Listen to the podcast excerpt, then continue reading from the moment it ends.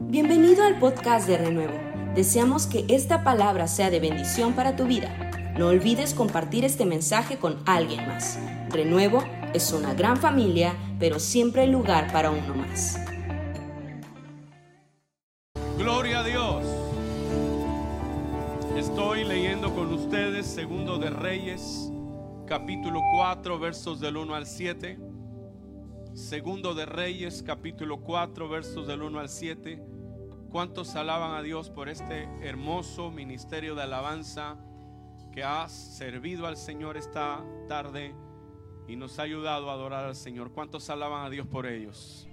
Muchachos, muchas gracias por su trabajo, su esfuerzo, por todas estas noches de ensayo para tener esta reunión con excelencia como para Dios. Amén. Gloria a Dios. Segundo de Reyes capítulo 4 versos del 1 en adelante, la escritura dice así, una mujer de las mujeres de los hijos de los profetas clamó Eliseo diciendo, tu siervo mi marido ha muerto y tú sabes que tu siervo era temeroso de Jehová. Y ha venido el acreedor para tomarse dos hijos míos por siervos. Y Eliseo le dijo, ¿qué te haré yo? Declárame qué tienes en casa. Y ella dijo, tu sierva ninguna cosa tiene en casa sino una vasija de aceite.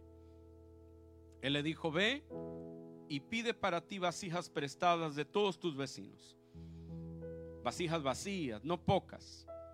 Entra luego y enciérrate tú y tus hijos y echen todas las vasijas y cuando una esté llena, ponla aparte. Y se fue la mujer y cerró la puerta encerrándose ella y sus hijos. Y ellos le traían las vasijas y ella echaba del aceite.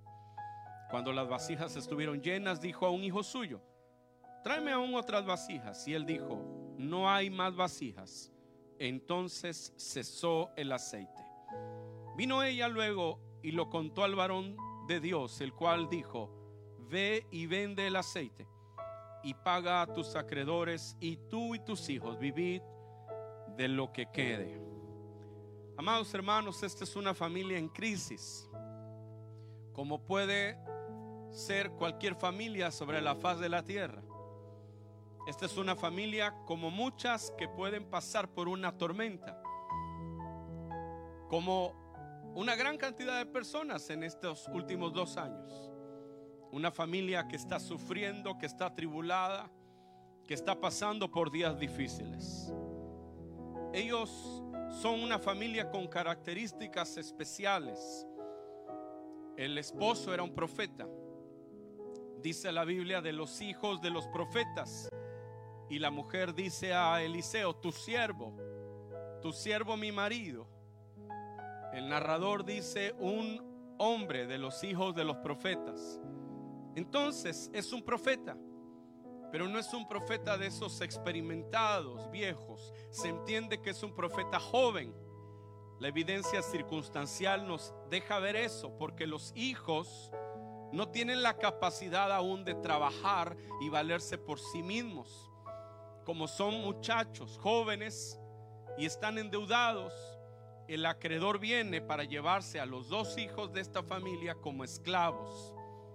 Es un profeta con poca experiencia, pero un profeta que comete errores. Un profeta que, comete errores en la administración, no solo en la administración económica, sino en la administración de su casa. Y la falta de administración en su casa ha producido un impacto terrible en sus generaciones. Porque sus errores son capaces de llevar, de conducir, de empujar a la esclavitud a su descendencia. Es gente buena. No estamos hablando de un impío, estamos hablando de gente buena. Él era temeroso, dice la Biblia. La mujer así describe a su marido. Tu siervo era temeroso de Jehová. Así que la gente buena también pasa por problemas. Casi siempre pensamos que la gente mala es la que pasa por problemas, pero la gente que ama a Dios también pasa por situaciones difíciles, algunas en razón del enemigo y otras en razón de nuestros errores.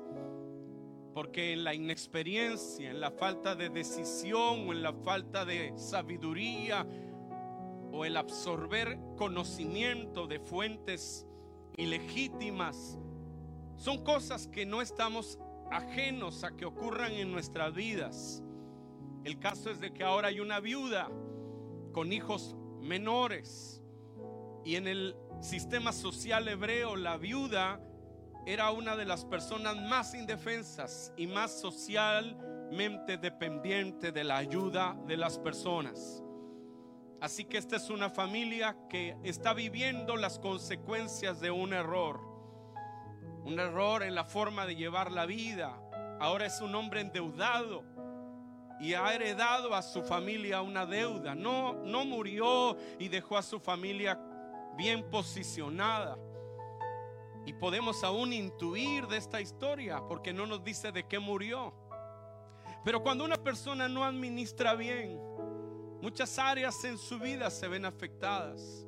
Y a veces enfermamos o hay veces morimos por la manera en la que conducimos nuestra vida. Errores que afectan a nuestra familia, específicamente a nuestra familia. Y otros errores que nos pueden matar. El pasaje de esta mañana nos deja ver que Dios salva familias. No solo salva personas, sino que Dios salva familias. A Él le interesan las familias, porque las familias que están bien, que están en victoria, son familias que compondrán una iglesia o que compondrán una nación. El bienestar de una familia es el bienestar de una iglesia. El bienestar de una familia es el bienestar de una ciudad. Es el bienestar de un país. Por eso Dios está interesado en la familia. Este pasaje nos da nos ilustra cómo Dios puede rescatar una familia del fracaso, de la esclavitud, de la derrota, de la escasez, del endeudamiento, de la mala administración. Todas las familias tenemos ciertas amenazas que nos rodean condiciones que están afuera y que están esperando una ventana, una puerta para entrar y destruir. La Biblia nos habla de un, un, episodio en esta familia que a lo mejor se puede usted identificar con él, porque ahora hay un enemigo que amenaza, hay miedo en estos hijos, porque están a punto de perder su plataforma, su estabilidad. Cuando los padres tienen problemas, una de las cosas que llega a la familia es el miedo. El miedo de perder a papá, de perder a mamá, de perder la estabilidad, de perder la paz, de, que ya no habrá lo que ahora hay en el entorno de los pequeños. ¿Puede por favor ayudarme a pensar en esta familia en la que los hijos están oyendo que hay un acreedor que se los va a llevar y ellos van a ser esclavos. Y que esa familia compuesta de papá y mamá, que soñaba, que tenían planes juntos, que comían juntos, que desayunaban, que cenaban, que iban de paseo juntos, ahora no será así. Los muchachos van a ser vendidos como, como, esclavos para poder saldar la deuda de un error en la forma de guiar una familia. Y seguramente hay miedo en estos muchachos, hay temor, hay angustia. Seguramente ahora hay problemas de sueño. Hay problemas para controlar algunas reacciones básicas en la vida de cualquier ser humano, en esos pequeños, porque se encuentran enfrente de una amenaza. Ahora están viviendo noches oscuras, como muchas familias en este mundo que en algún instante de nuestro caminar experimentamos días de miedo, noches muy largas, miedo a perder la vida, la salud, el futuro. Días como estos, algunas familias de las que estamos aquí los hemos vivido. Sin embargo, esta mujer, al saber lo que estaba pasando, en vez de ocultarlo, en vez de disimularlo, en vez de decirle a los hijos, ustedes aparenten que todo va bien. En vez de tratar de cubrir la realidad que ellos estaban viviendo, ella fue a encontrarse con el hombre de Dios. Que en este pasaje representa a Dios cerca de nosotros. Cuando tú eres capaz de buscar en el lugar correcto. Cuando en medio de la crisis, en vez de correr hacia un lado o hacia otro, corres hacia arriba y buscas a Dios. Esta era una mujer que sabía dónde encontrar la respuesta. ¿Me está escuchando? Esta no era una mujer que ella salía corriendo para buscar entre los hombres o entre las mujeres la solución. Esta es una mujer que sabe que su respuesta viene de Dios. Y yo oro que haya muchas mujeres y hombres en esta iglesia que sepan dónde encontrar respuesta cuando el enemigo te amenaza. Cuando el enemigo dice voy a acabar con tu casa, voy a acabar con tus hijos, que sepamos encontrar refugio en el Dios Todopoderoso. No hay un Dios más grande que el Dios que hemos adorado en este lugar. Y no hay brazo más fuerte que el brazo del Señor. Y cuando tú clamas a Él, tú no serás avergonzado. Los que buscan en el Señor, los que esperan en el Señor, al contrario de ser disipados, tendrán fuerzas nuevas. Correrán y no se cansarán, caminarán y no se fatigarán, levantarán las alas como las águilas. En este día Dios está diciendo, no importa lo que esté pasando alrededor tuyo, puedes clamar al Señor, puedes ir a buscar de Dios. Mujer que me estás escuchando, tú no tienes la capacidad por tus fuerzas de guiar un, un hogar fuerte. Un varón que estás aquí, no tenemos todas las habilidades, pero cuando clamamos a Dios, dice la Biblia, que al hombre que teme al Señor, Dios le da sabiduría. No tenemos todas las herramientas, pero los que buscan al Señor pueden levantarse, pueden tomar fuerzas, pueden ser fortalecidos en el Señor para guiar hogares victoriosos. Esta no era una mujer simple. Esta era una mujer que sabía dónde encontrar a Dios, dónde encontrar respuesta. A pesar de que esto implicara ser corregido. Buscamos a Dios para ser corregidos también. Hay momentos en que tenemos que decirle a Dios, Señor, mira cómo estoy y ayúdame a corregir cómo va mi caminar. Buscamos a Dios para ser perdonados. Y cuando buscamos a Dios, nosotros como padres, nuestros hijos van a aprender este modelo y van a descubrir que Dios es real. Si tú quieres que tus hijos conozcan a Dios, la mejor forma es que tú busques en Dios y ellos te vean que tú lo buscas. La mejor forma de enseñarles fe a los hijos no es que les des una serie de reglas, sino que ellos te vean a ti, que tú amas a Dios y que tú te agarras de Dios a pesar de todos los errores y todos los defectos que tú tengas. Cuando te ven a ti buscar a Dios, ellos aprenderán a mirar a Dios como el Dios de los milagros. ¿Por qué? Porque Dios escucha a una familia que le busca. Dios escucha a aquellos que se acercan a Él de todo su corazón. Ella reconoció que tenía un problema. Tu siervo ha muerto y estoy endeudada.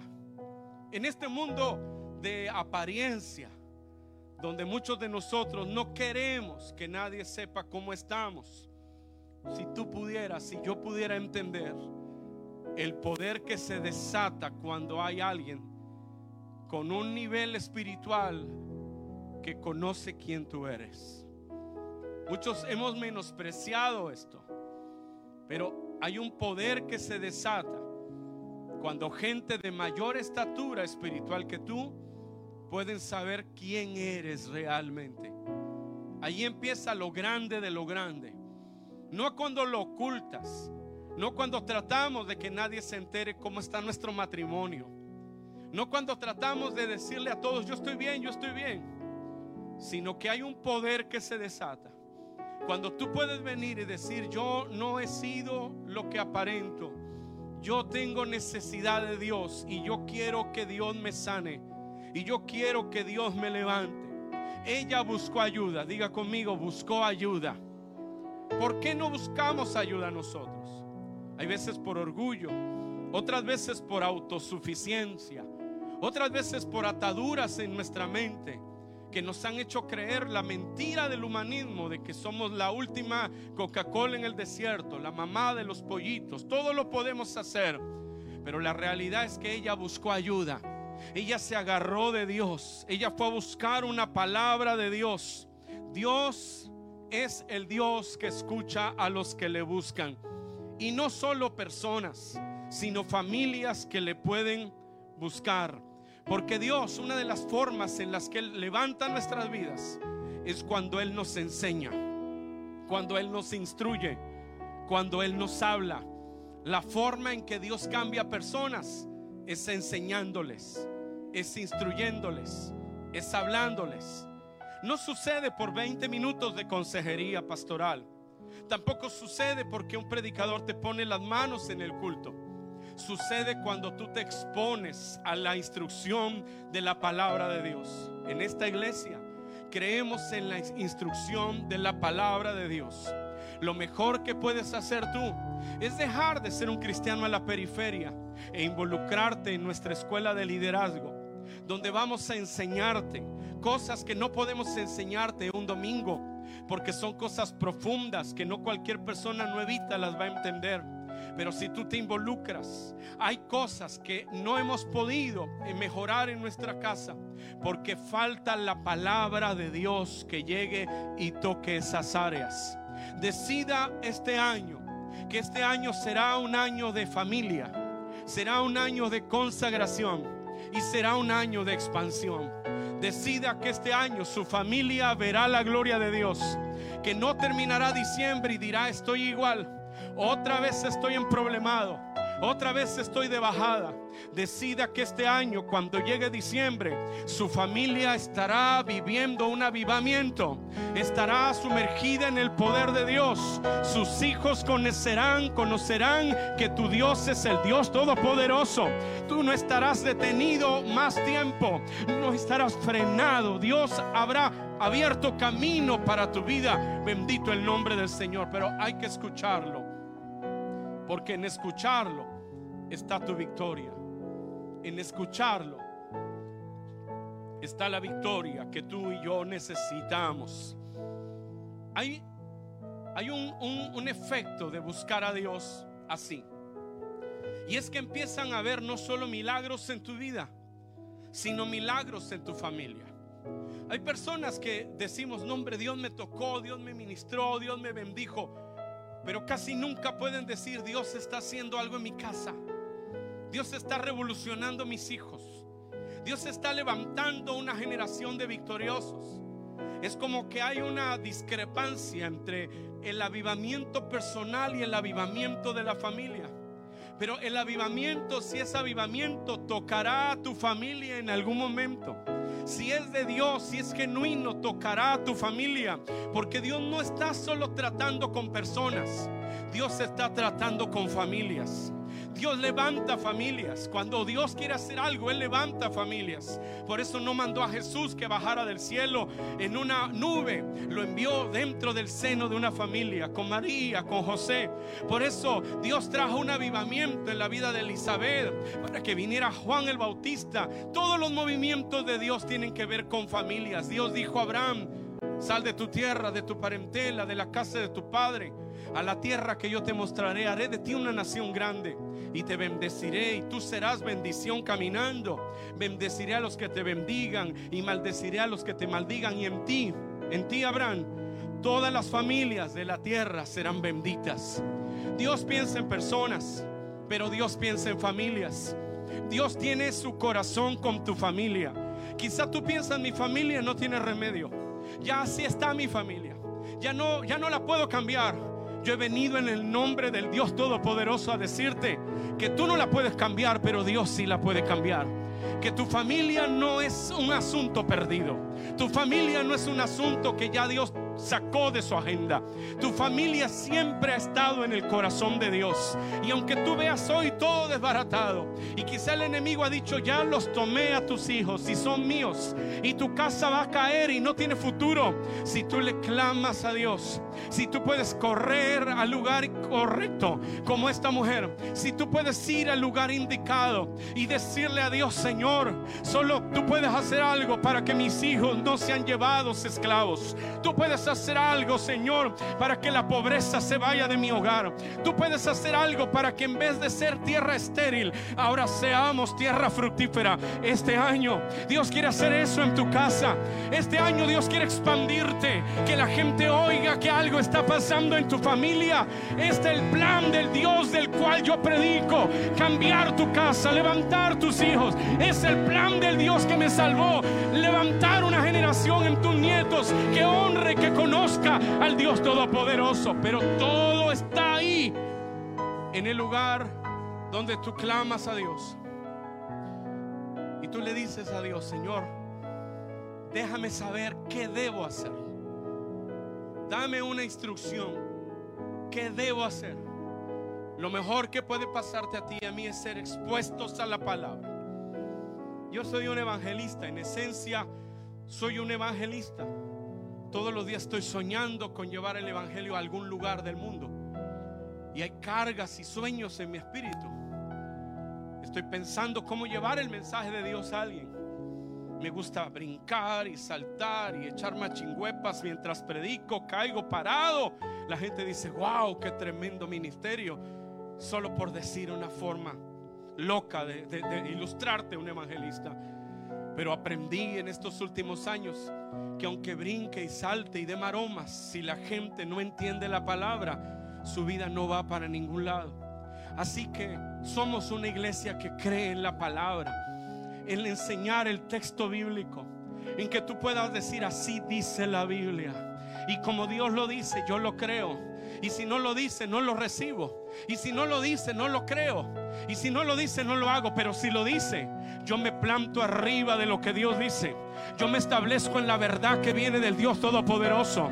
Y cuando estás en la palabra, no importa cuántos demonios te anden persiguiendo, el Dios Todopoderoso va a pelear por ti porque Él respalda su palabra. Lo que Él dice, Él lo hará. Lo que Él habló, Él lo ejecutará. Solo una palabra.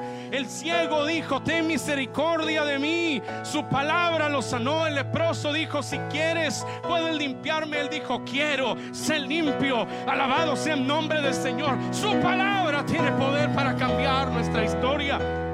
Milagros, no en tu vida solamente. Milagros en la familia. ¿Cómo sería ese día? Dijo, pásenme otra vasija. Vino el niño con sus manitas tiernas y agarró una vasija prestada de la vecina, el topperware, el bote de yogur, no sé qué era, y lo llevó. Y la mamá, escucha esto, la mamá agarró la vasija, la única que tenía, y echó, y salió aceite, y se acabó. Dijo, Torcuato, pásame la otra vasija, porque así se llamaba el otro hijo. No, yo me inventé ese nombre. Y él agarró la otra vasija, el otro niño, vacía, la trajo, la mamá la agarró y otra vez. ¿Qué habría pasado en la mente de esos niños cuando ellos vieron un milagro? No lo vieron porque vino un gran evangelista a su casa. Lo vieron porque su mamá le creyó a Dios. El primer milagro que vieron en la vida lo vieron porque su mamá le creyó a Dios. Me acordé esta mañana de cuando mi mamá decía voy a hacer tamales. Pensábamos que íbamos a alegrarnos porque mamá iba a hacer tamales a la familia. No, mi mamá iba a hacer tamales y decía, pero voy a vender unos poquitos. Eso significaba que yo tenía que ir a la tienda a traer la manteca y el pollo y hervirlo y, estarla ayudando. Y yo la ayudaba y era mover esa cazuela. Yo recuerdo esos años, ahora en invierno. Decía, vamos a hacer donas, Vico. Ok, vamos a hacer donas. Ella preparaba la masa y luego ponía un recipiente con azúcar y canela. Yo era el que le echaba azúcar y canela. Y ahí estaba yo con las donas, una y otra y otra y otra. No me acuerdo de eso, de ese quehacer que tú haces con mamá. Aprendí a hacer pan, aprendí a hacer conchas, aprendí a hacer rosca de reyes. Se, se hacen para domicilio, se llevan sábado y domingo por Didi, Didi, Didi, ¿qué? Rapidito, ¿cómo se llama? Rapid, Uber Eats. Llevamos a domicilio para fiestas, banquetes. Yo aprendí a hacer donas, hojuelas, hasta pan de muerto aprendí a hacer. Mi mamá me enseñaba. Me gusta, decía, vamos a hacer hojuelas. Ya no veía, estaba muy ancianita. Decía, vamos a hacer hojuelas. Terminamos de hacer hojuelas. Decía, qué rica me salieron las hojuelas. No las había hecho, yo las había hecho porque ella no, ya no podía moverse. Aprendí eso. Dijo, pásenme una olla. La de allá arriba. La que tiene un poquito de aceite. El profeta dijo que consigamos vasijas. No poquitas, muchas. Y los niños fueron como Vico con los vecinos. Y cuando llegaron nunca habían visto un milagro. Milagros en la familia, ¿no? Milagros que ocurren en el caminar. Cuando mamá dice acomídete cuando vayas a casa ajena.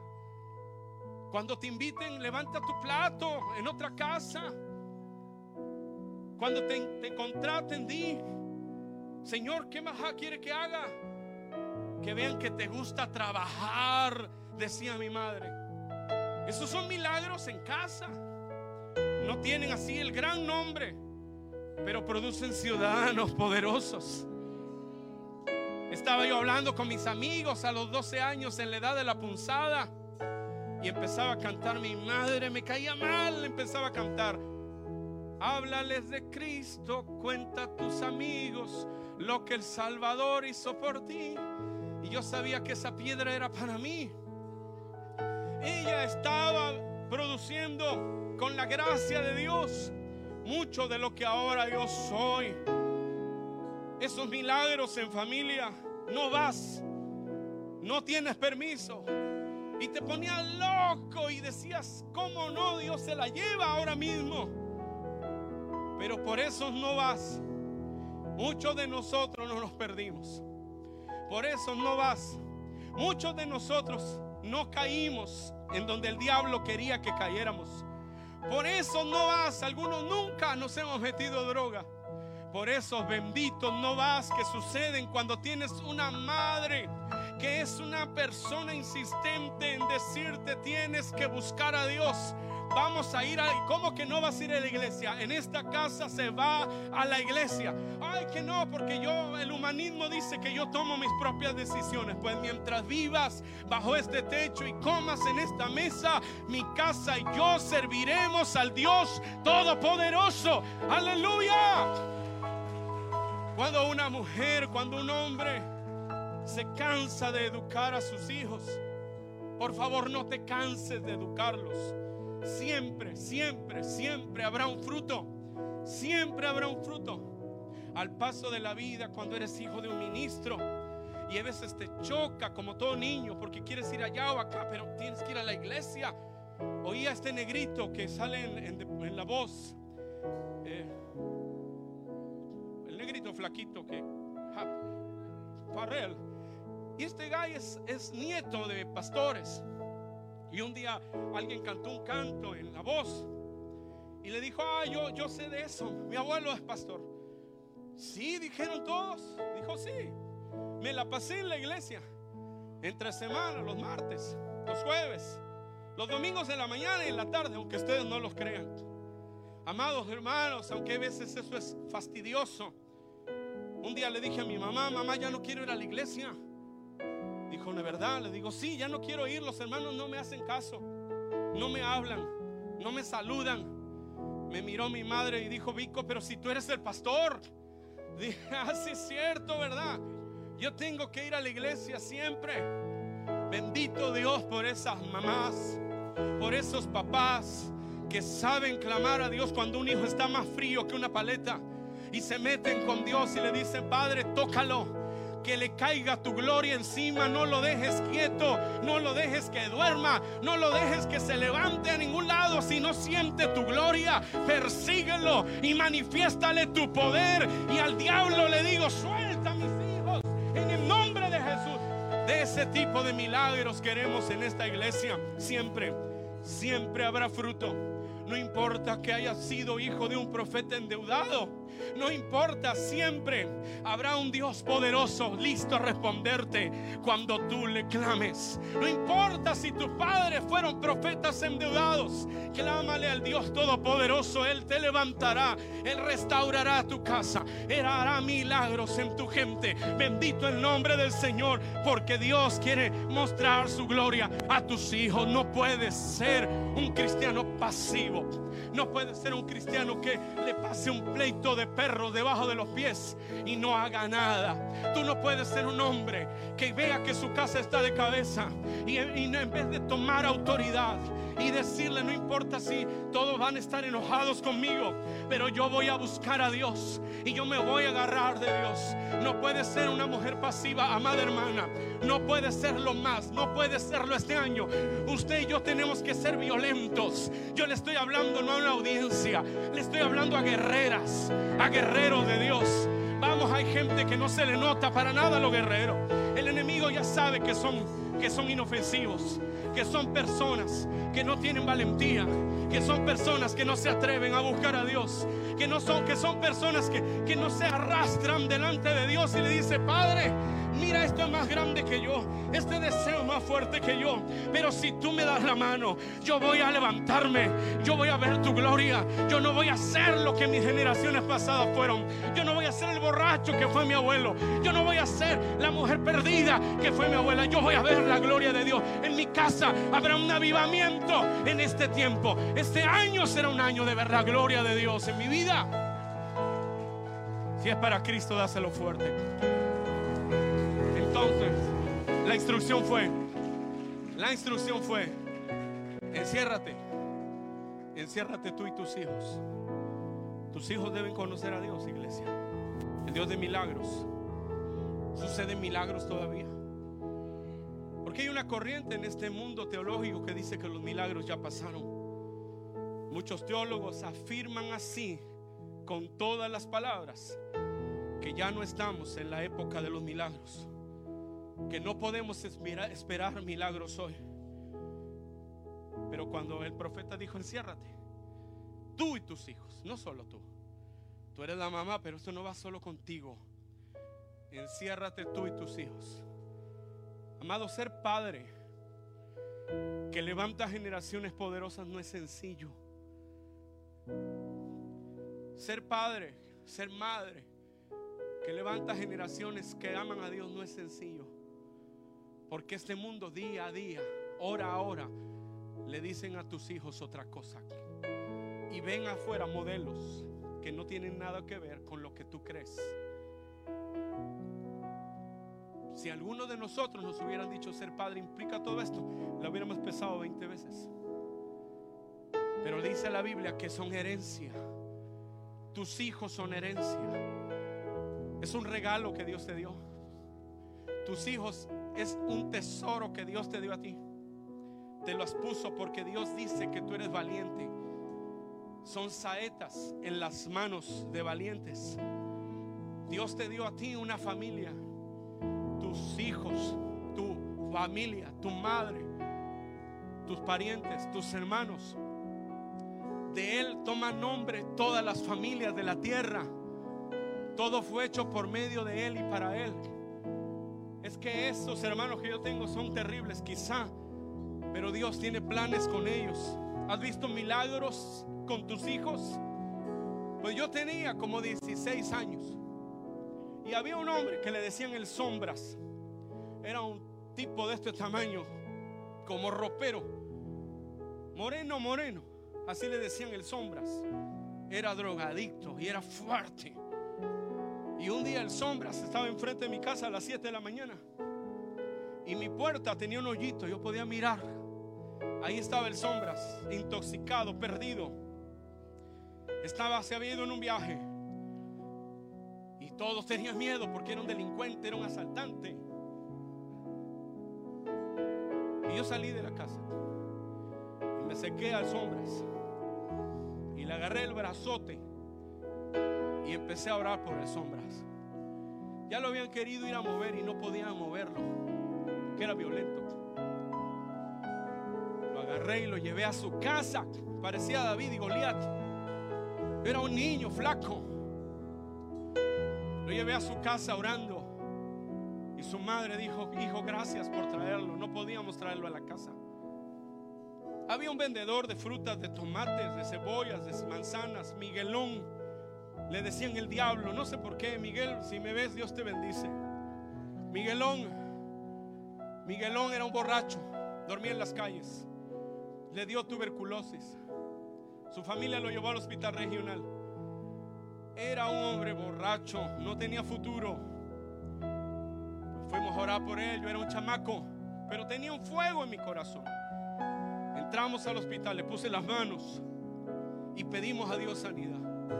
Le habían dicho a la familia ese día, tráiganos ya la sábana para que lo podamos envolver porque ya se va a morir.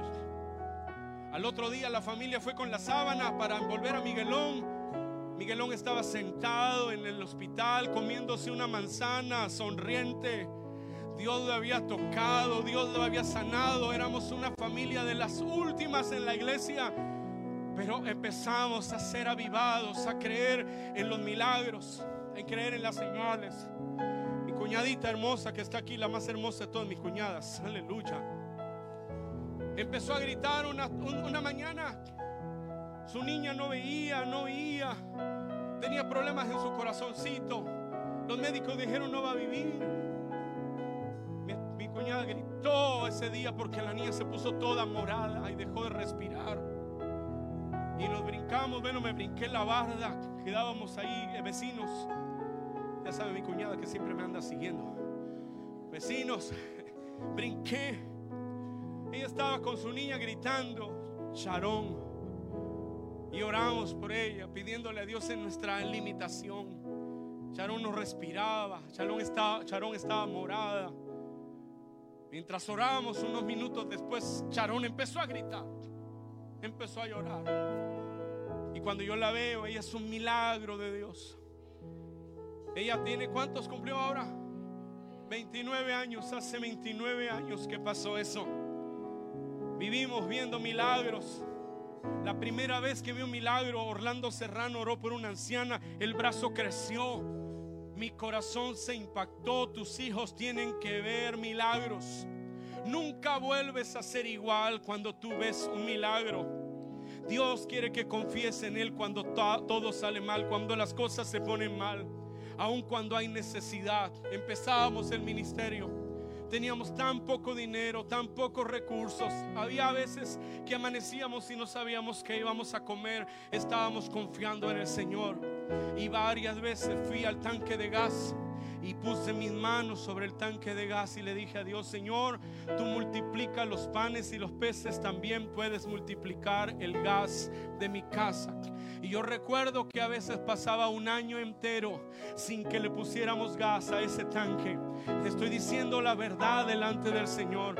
Había veces en el inicio del ministerio que íbamos a la gasolinera, decía, póngale por favor 50 pesos porque si no se bota. Y entonces el de la gasolinera le ponía la máquina y decía, Señor, está lleno. No, no le cabe más. No le habíamos echado gas hacía mucho tiempo. Eran carros que realmente vivían del milagro. Tus hijos tienen que ver un milagro. Hay veces aún en estos días, de repente alguna de mis hijas dice, padre, hay que pagar esto. Y le digo, aguántame porque ahora sí estamos un poquito escasos. Y al otro día le digo, ¿saben qué chicas? Vámonos a comer, vámonos a tal restaurante a comer. Y, y ellas además se quedan sacadas de onda porque les había dicho unas horas antes que no había dinero. De repente las invito a comer, estamos comiendo bien contentos. Ya no me preguntan porque ellas ya saben cómo funciona vivir con el Dios que nos ha salvado. Que tus hijos sepan que tú tienes un Dios que hace milagros.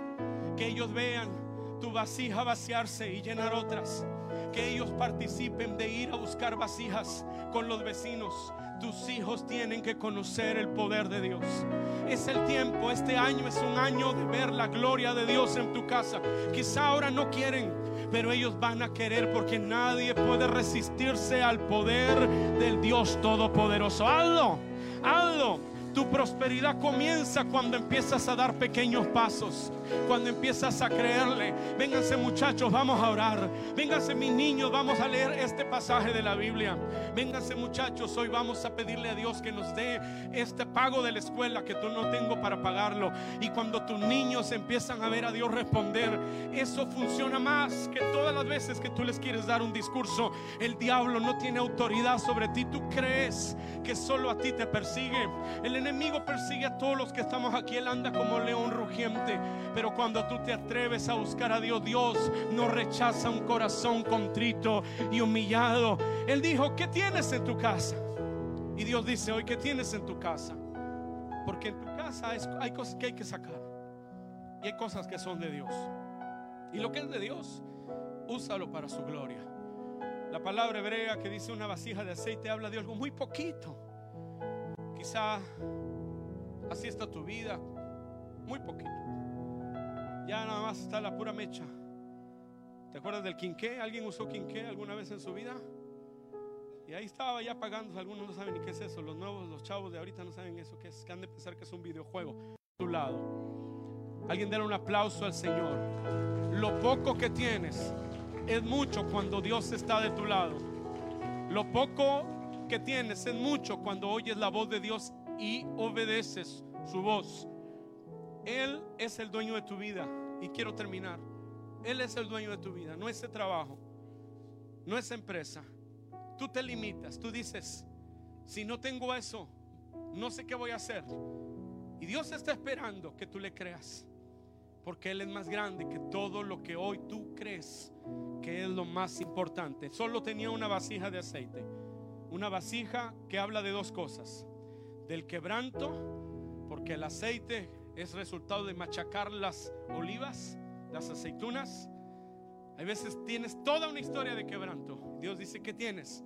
Dile esto, este quebranto, este dolor, este fracaso, estos días duros, aquí están.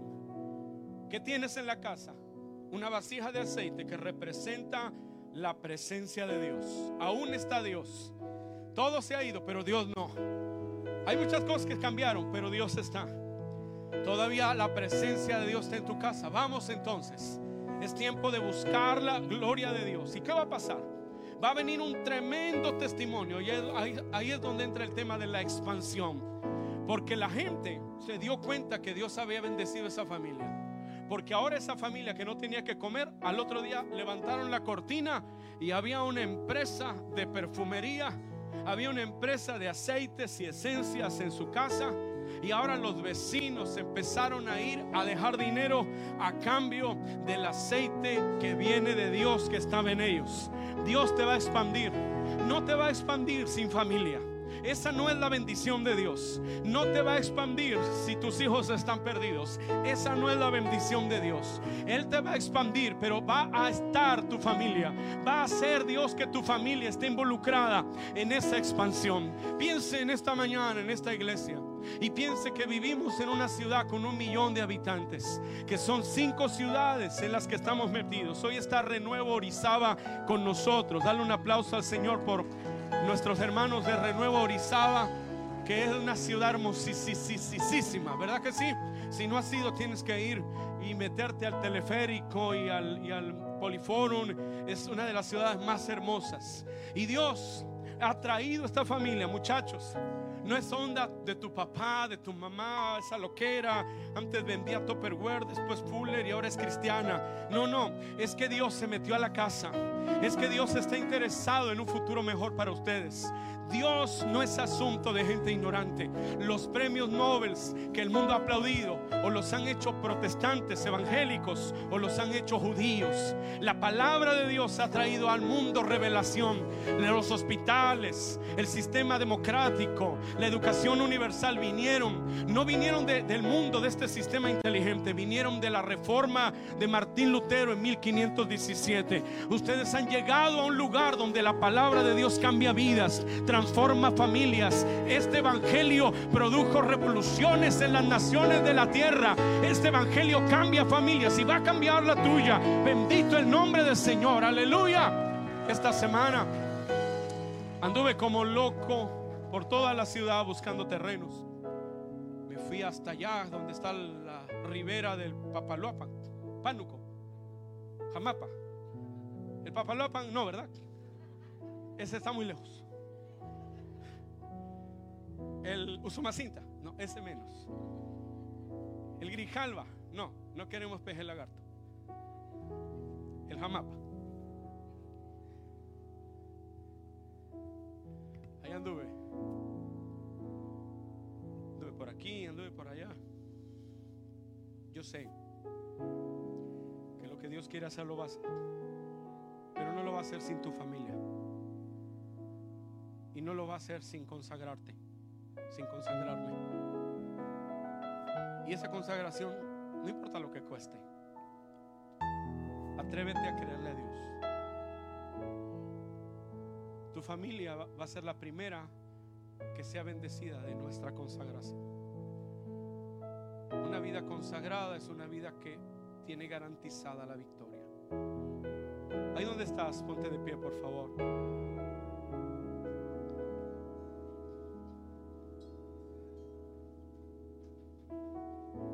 Milagros.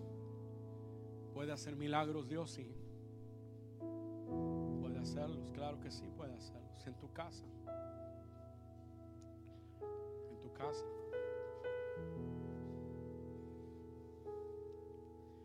Laurita llevaba Génesis a la iglesia. Yo salí de campaña.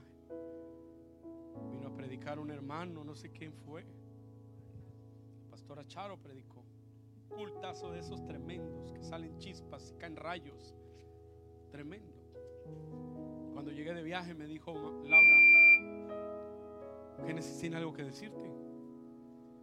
Y yo fui a su cuarto. Me dijo, papá, es que Dios me dio unas palabritas. ¿Unas qué? Unas palabritas, me dijo. dije, ¿cuáles? Y empezó a orar en otras lenguas. Este evangelio que para muchos padres no es real, porque vivimos así como cuando ibas a la primaria, ¿te acuerdas cuando ibas a la primaria y comiendo coco, el de adjunto? ¿A ustedes pasó? Venían jícame, coco y esas cosas. Ah, ustedes ya vendían chicharrones con, con ácido de batería y cosas de esas, ¿no? Chicharrones con ácido sulfúrico, ¿no? Y, y elote, ¿no? Veneno para ratas, ¿no? Ibas a la, a la escuela y el vecinito estaba comiendo su coco con chile, ¿no? Decías, dame. Siempre, aquí no hay, pero siempre hay de esa gente que dice, dame. Y agarraba y le ponía la uña al coco. ¿Te pasó? Y te daba. Betty, ¿te acuerdas? Decías que mala onda. Eh, eh, no podías agarrar más porque le ponía el dedo. ¿Te acuerdas, Aina, de eso? Algunos le hemos dicho a Dios así en nuestra relación con Él. Dios te dice, dame tu vida y le pones el dedo. Quitas eso,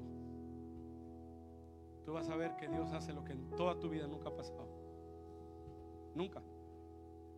Pero Dios lo va a hacer. Dios lo va a hacer. Esta tarde la presencia de Dios está aquí. Hay un movimiento del Espíritu Santo en este lugar que quiere tocarnos. Pero que más que cualquier otra cosa, está esperando que tú respondas. Tú respondas a Él. Gracias por quedarte con nosotros hasta el final de este mensaje. Te esperamos en nuestro próximo podcast. Renuevo es una gran familia, pero siempre hay lugar para uno más. Bendiciones.